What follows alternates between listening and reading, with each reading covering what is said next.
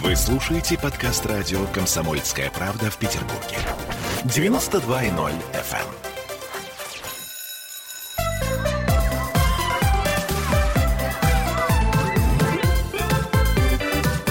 Родительский вопрос.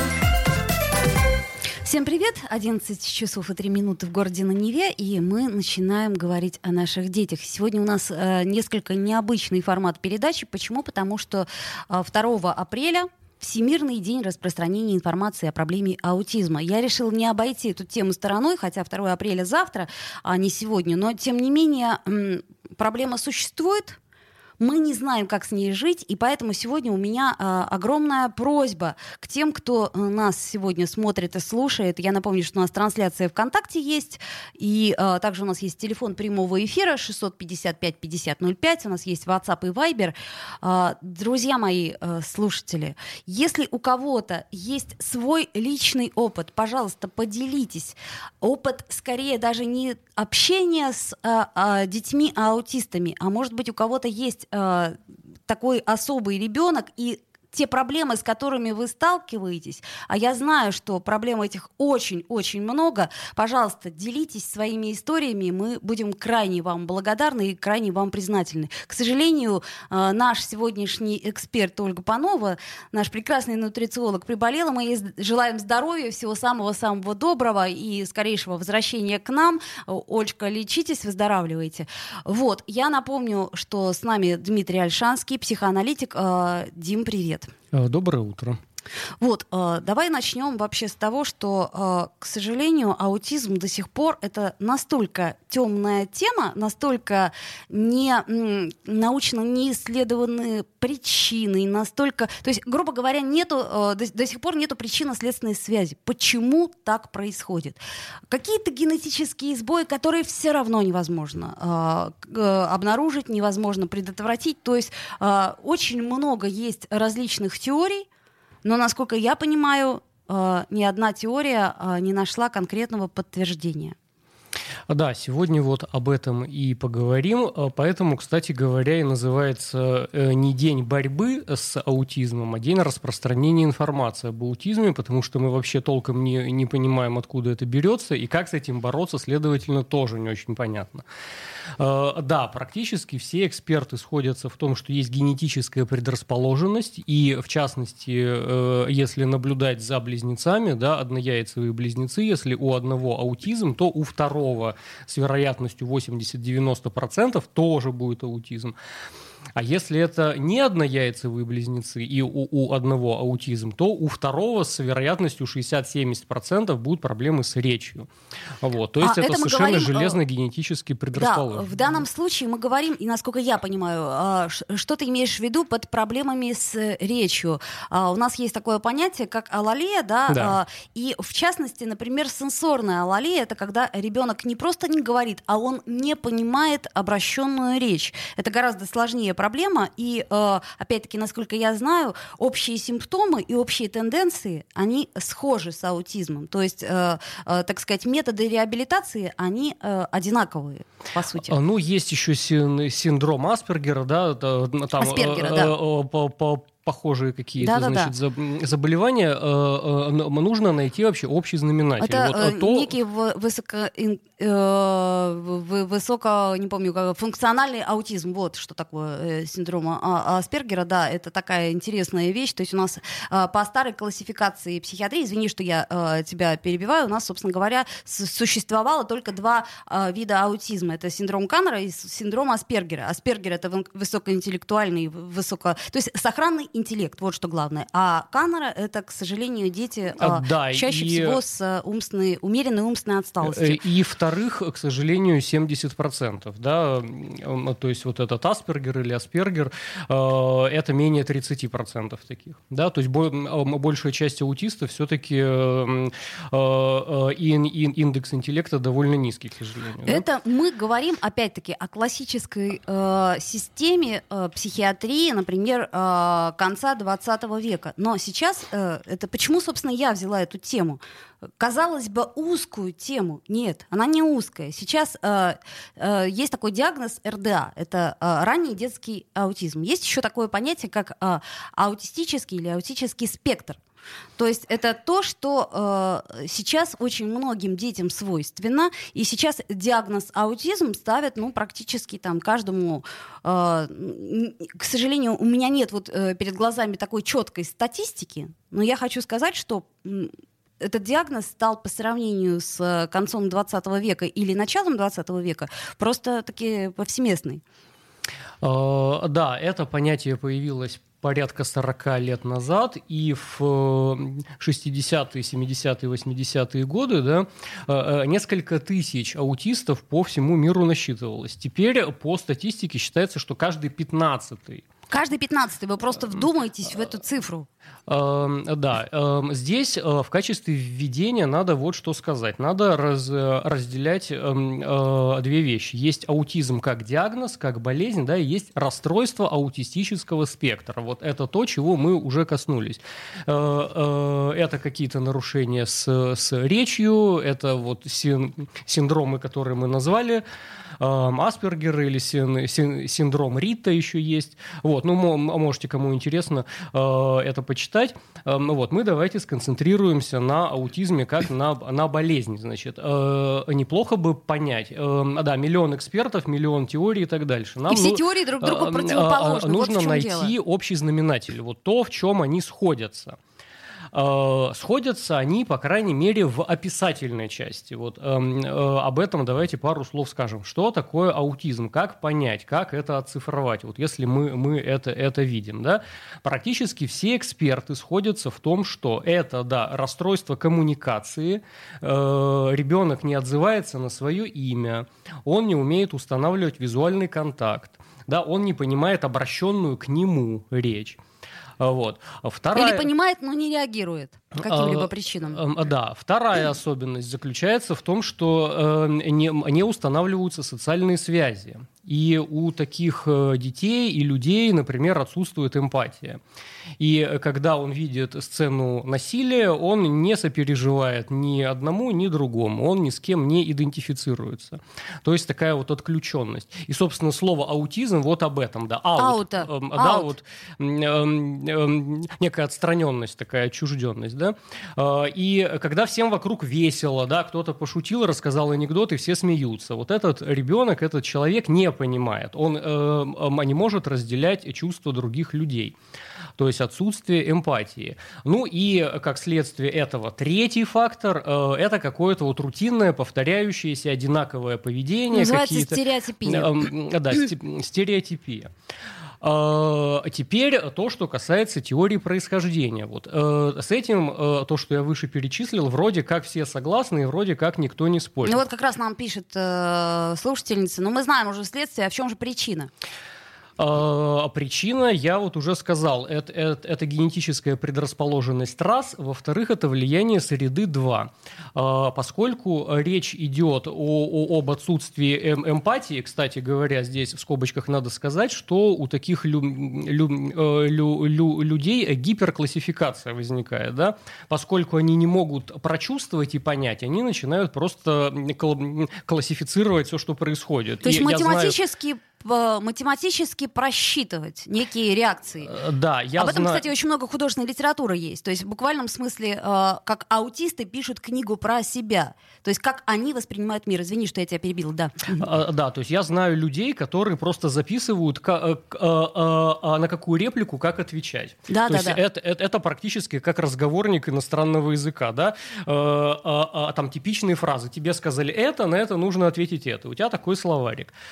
Вот. Э, люди классифицируют, например, записывают э, все, все банкноты, номера всех банкнот, которые когда-либо попадались к ним в руки. Да, или номера всех машин, которые они видели. Ну и по, по этому поводу тоже масса всякой художественной литературы, как преступления раскрывают благодаря тому, что человек записывает просто номера всех машин, которые в той или иной точке оказывались. Вот.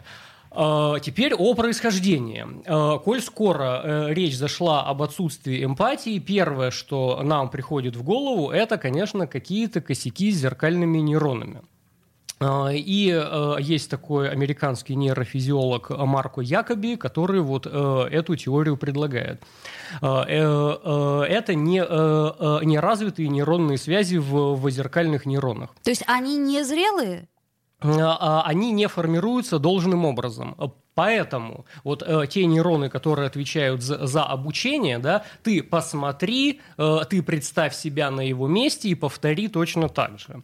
Да, э, как мы речь осваиваем, например, да, в детстве мы слышим то, что разговаривают взрослые, и 90% этого мы не понимаем. Э, э, но мы видим эмоциональную наполненность этой речи, да, может быть, мы смысл слов не понимаем, но что люди хотят сказать друг другу, мы чувствуем. Только да? 5% мы получаем из речи, да, я напомню информацию информации. Только 5% э, вербальная речь. Дима, у нас буквально минута остается до рекламы, даже меньше. Я э, еще раз напомню, что мы в прямом эфире, и э, что нам можно писать комментарии, нам нужно писать комментарии, потому что, э, друзья мои, мы сегодня говорим э, не о проблеме, а о проблеме той, что люди практически не знают, как с этим жить и как реагировать на детей, особых детей. И для этого, я так понимаю, существует этот день информирования людей о проблеме аутизма. Еще раз напомню, у нас есть э, трансляция ВКонтакте, вы можете писать под ней вопросы, у нас есть телефон прямого эфира, вы нам можете звонить 655 5005, у нас есть Viber WhatsApp. А, словом, мы сегодня будем очень рады вашим вопросам. Мы постараемся на все эти вопросы найти ответы, ну, настолько, насколько это возможно возможно, потому что до сих пор еще врачи спорят, и теорий есть очень много. Сейчас мы сделаем паузу, после нее вернемся в эфир, не отключайтесь. Родительский вопрос. Вы слушаете подкаст радио «Комсомольская правда» в Петербурге. 92.0 FM.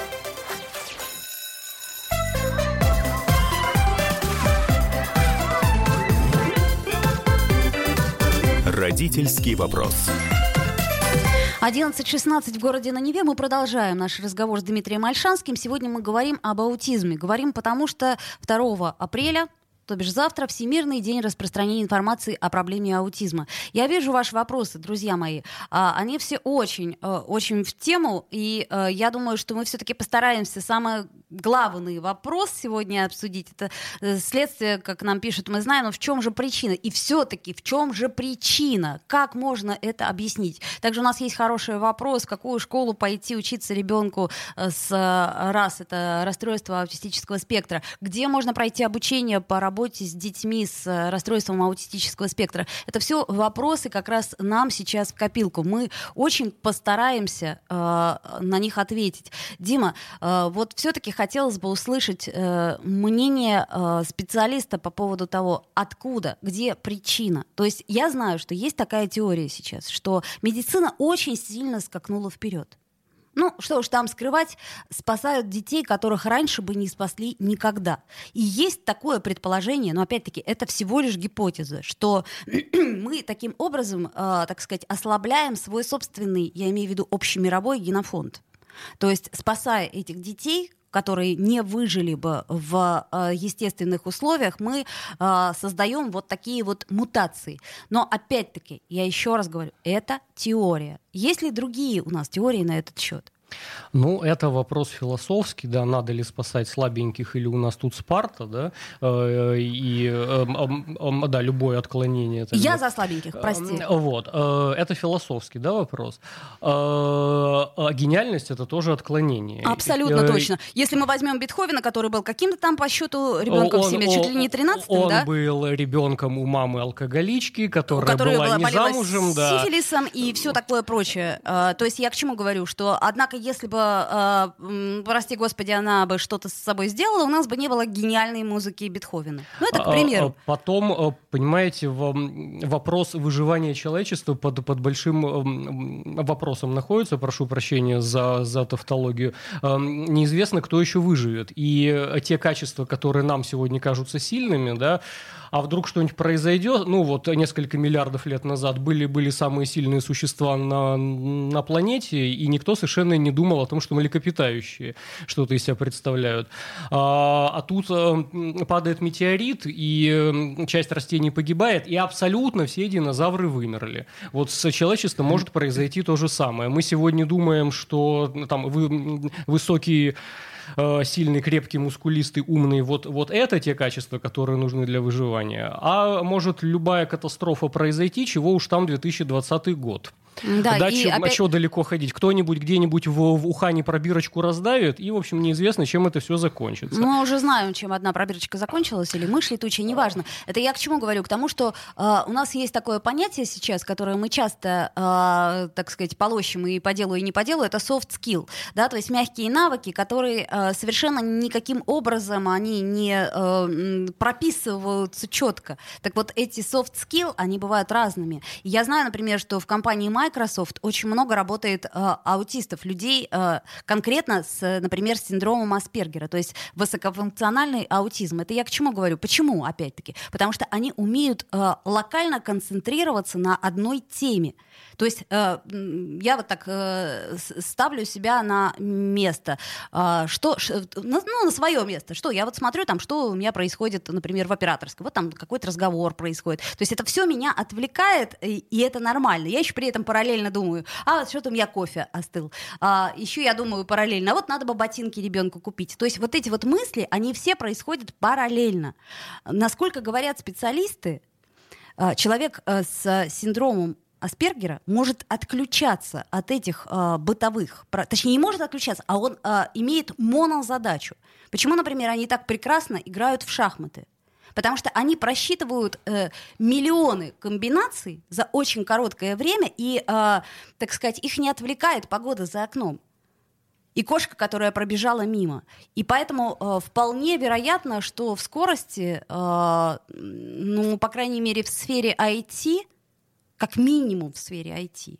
Такие люди будут гораздо более востребованы, чем, э, так сказать, люди с э, обычными реакциями. И какая им разница? Я имею в виду работодателей в данном случае. Человек реагирует или не реагирует на, э, так сказать, про- проявляет ли эмпатию он по отношению к начальству? Но он делает дело и делает его гениально так, как не может сделать никто. Это я э, продолжаю твою да, мысль да. о востребованности навыков. Хорошо, значит, мы говорили э, перед тем, как уйти на рекламу, мы с тобой остановились на э, зеркальных нейронных связях. А, да, то есть абсолютно все э, сходятся в том, что аутизм, и, кстати, это не, не совсем то же самое, да, что вот син, синдром Аспергера или Аспергера, э, нарушение син, синаптических связей. И у большей части аутистов, как я сказал уже, у, у них довольно низкий IQ, поэтому э, э, где-либо припахать в, в, в IT довольно сложно. Нужно очень долго заниматься с такими детьми. Вот. Э, одна из теорий про зеркальные нейроны. По, поскольку они не развиваются, то ребенку сложно и учиться, сложно перенимать навыки, сложно усваивать информацию, сложно осваивать язык.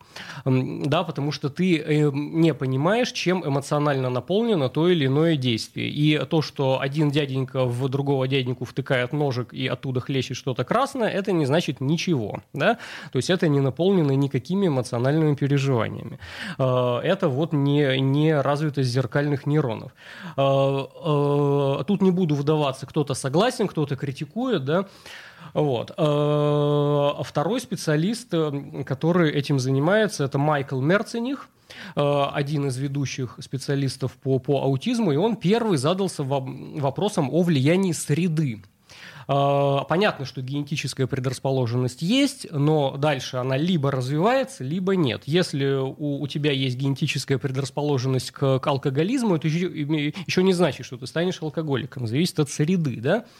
А, и вот очень интересная вещь, которую он обнаружил, у детей, которые живут ближе к аэропорту, например, у них выше процент аутизации, чем у тех, которые живут в тихом месте. Серьезно? То есть это прямо э, есть да. такая теория, да? Да.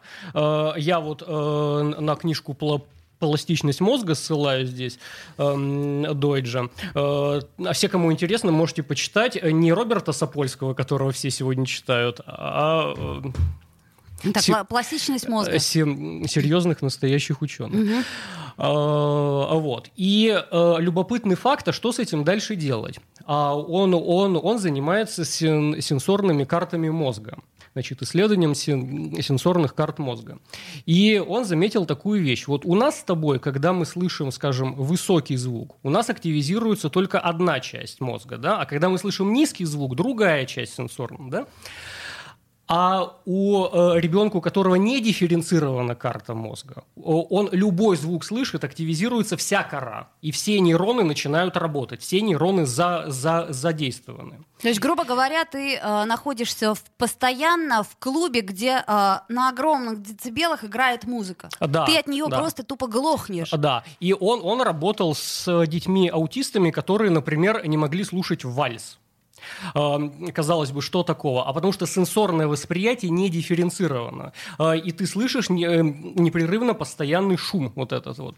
А, и то же самое тактильное ощущение. Любая бирочка на одежде, она может восприниматься как ожог утюгом или порез ножом или что-то такое, да, потому что любое прикосновение активизирует всю сенсорную кору у тебя, да, а, и ты начинаешь переживать все чувства сразу, да, это недифференцированность карт головного мозга. Этим занимается Мерцених.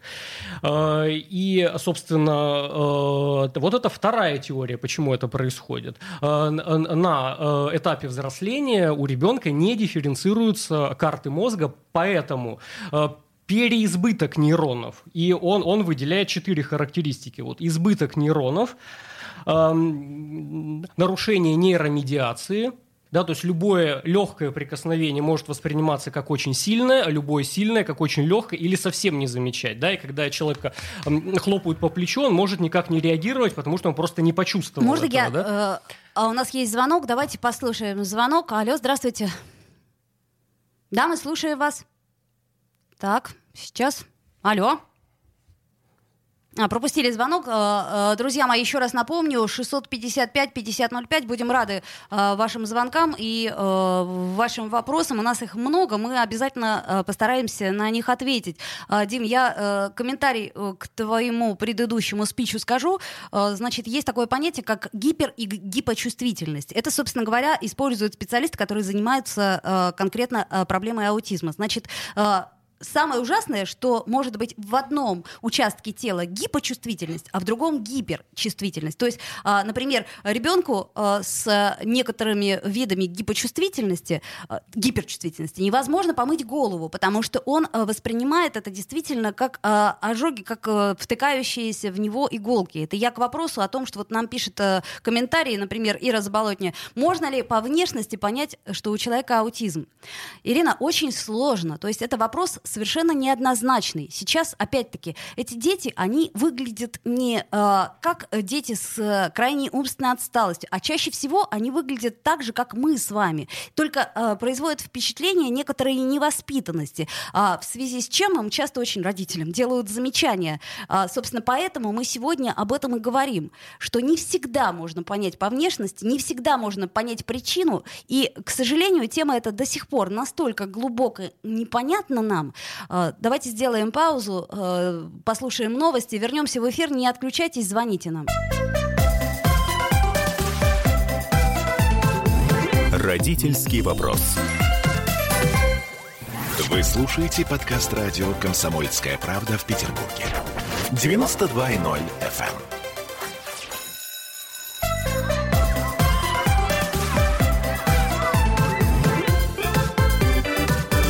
Родительский вопрос. 11.33 в Петербурге. Мы продолжаем. А мы, это Ольга Маркина и Дмитрий Альшанский, психоаналитик. Э, говорим об аутизме сегодня, потому что 2 апреля Всемирный день распространения информации о проблеме аутизма. Мы решили не обходить эту тему, потому что, на мой взгляд, она очень важна и очень болезненна. А, значит так, сейчас я выберу вопросы, на которые мы можем ответить. Так, про внешность понятно. Правда ли, что мальчиков с аутизмом больше, чем девочек? Есть такая теория, но она не подтверждена. А, Дмитрий, а правда ли, что чем старше родители, тем у них чаще рождаются дети с аутизмом? Нет. Нет, неправда. А, дальше Анна пишет. При успешном лечении аутизма люди, у которых он есть, продолжают нуждаться в помощи. Анна, тут надо сделать один акцент. Значит, э, так, аутизм не лечится. То есть не лечится вообще. А, но люди которые, э, э, так сказать, э, с таким диагнозом поставленным, они проходят реабилитацию и учатся с этим жить.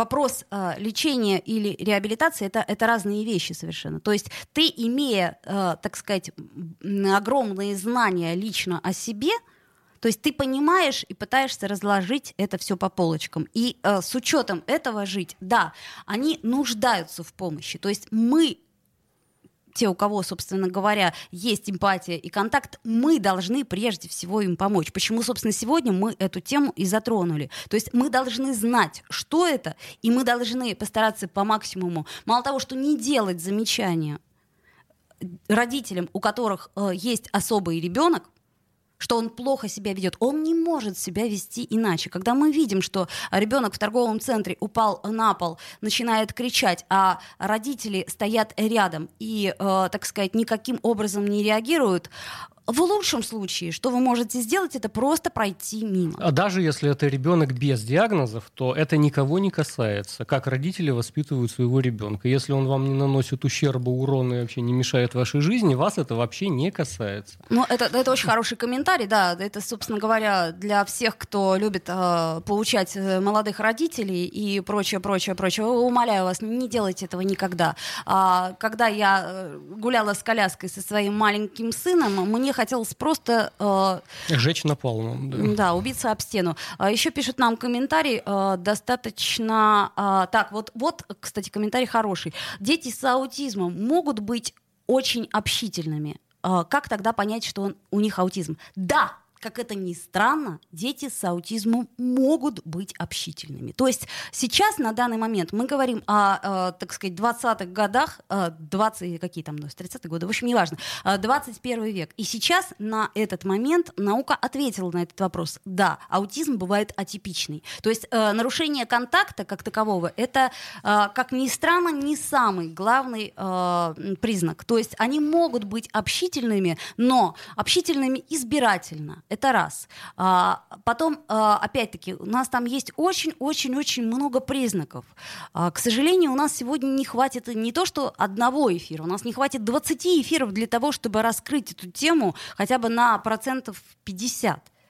Но, а, например, к родителям очень сильно могут быть эти дети привязаны. Они могут быть, а, так сказать, привязаны к 10-20 человекам, которых они знают, и с ними они могут общаться совершенно нормально. Они могут быть привязаны к животным. То есть все не так просто и не так однозначно. И угадать, какой именно ребенок перед вами, практически невозможно. Поэтому существует этот день, день информации об аутизме.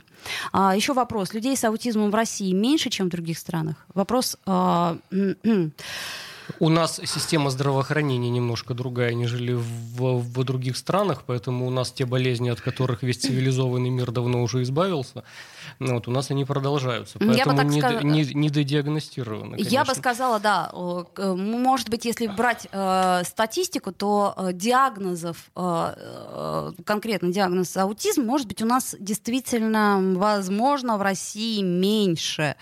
Э, вот. А, и потом у нас есть прекрасная такая традиция. Если мы не говорим о проблеме, то ее и нет.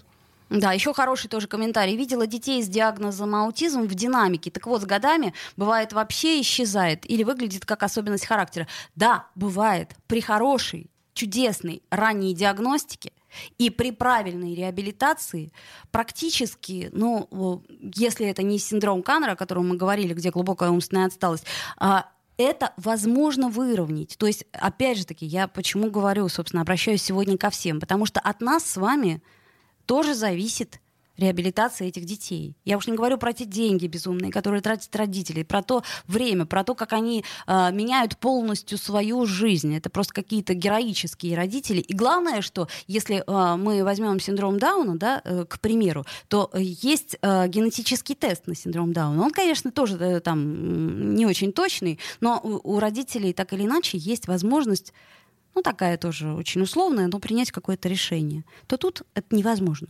То есть ранней диагностики, я имею в виду, что до, э, так сказать, появления свет ее не существует. Правильно я понимаю?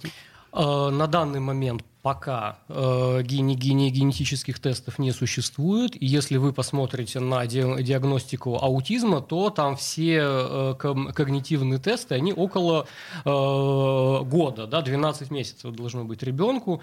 Э, и вот уже тогда, если он не смотрит в глаза, если он не понимает обращенную к нему речь, и, кстати говоря, вот это принципиальный это момент, обращенная к нему речь, то, что ваш ребенок болтает и задает вопросы, э, и постоянно спрашивает, что, где, почему, и слишком много общается. Это же не обязательно обращенная речь а он ответы слушает на ваши вопросы, он, он, он спрашивает, почему, вы ему начинаете отвечать, а он слушает это или нет. Есть такое понятие, да? как эхололия. Да, это такой тоже специальный термин, э, который, э, собственно, используется при э, определении аутизма, и не только аутизма. То есть ребенок повторяет очень уместно цитаты из каких-то мультфильмов, услышанную речь повторяет, но при этом это не является его собственной речью. Это тоже важно. Это вот надо...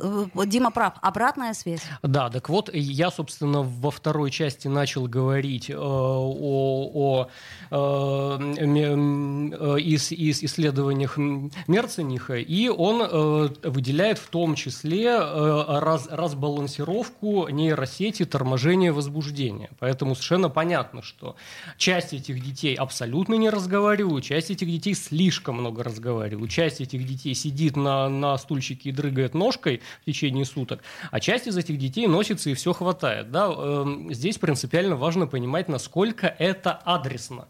И тут на помощь приходит психоанализ. Да? А другой в мире этого ребенка существует или нет? А другой наделен каким-то значением, желанием, волей, он с тобой как с живым общается, или он у Мишки точно так же спрашивает, а почему, а где, а когда, что, да? Он с велосипедом разговаривает точно так же, как с бабушкой, или нет, вообще чувствует он разницу живого и неживого человека и предмета, да? Вот, поэтому тут очень важно адресное обращение. Существует ли другой в мире этого ребенка? Э, вот, а формы поведения могут быть абсолютно разные. Э, тут я всех обращаю к, к психоанализу. Вот, ну, это э, отдельная тема. Вот, чтобы закончить с картами головного мозга, я вот вам одну цитату из Дойджа прочитаю. В течение критического периода некоторые ситуации возбуждают нейроны детей генетически предрасположенных к к аутизму. Это приводит к масштабному э, э, преждевременному выделению белка э, BDNF, Brain Divided Neurotrophic Factor это называется. Ну, это нам много что сказала, да. Те, кому интересно, можете открыть и почитать. В, в место закрепления важных связей происходит закрепление всех связей. И вот это нам дает ответы. Да? Эм, мы в процессе воспитания усваиваем, что важно, а что не важно, что смыслообразующее, а что является фоном. Да? А э, э, когда у ребенка некоторые ситуации перевозбуждают кору, он начинает усваивать все. Вот это то, о чем я сказал. Когда он слышит один звук, у него активизируется вся звуковая кора. Да? Когда он испытывает э, одно тактильное ощущение, у него все нейроны включаются, да? потому что он не понимает, что э, явление, а что фон, что важно, а что не важно. Да? Поэтому сложно усваивать информацию. А, например, шрифт, которым книжка напечатана, это важно или не важно? Да? Когда я читаю, я шрифт шрифт могу не запоминать. А человек с, с, э, э, с аутизмом может вдаваться там, в цвет страницы, например, там, а циферки сверху или снизу поставлены, да, и вот, вот э, заголовок одним шрифтом напечатан, а сам текст другим и так дальше, да, и э, он не может дифференцировать важное от неважного.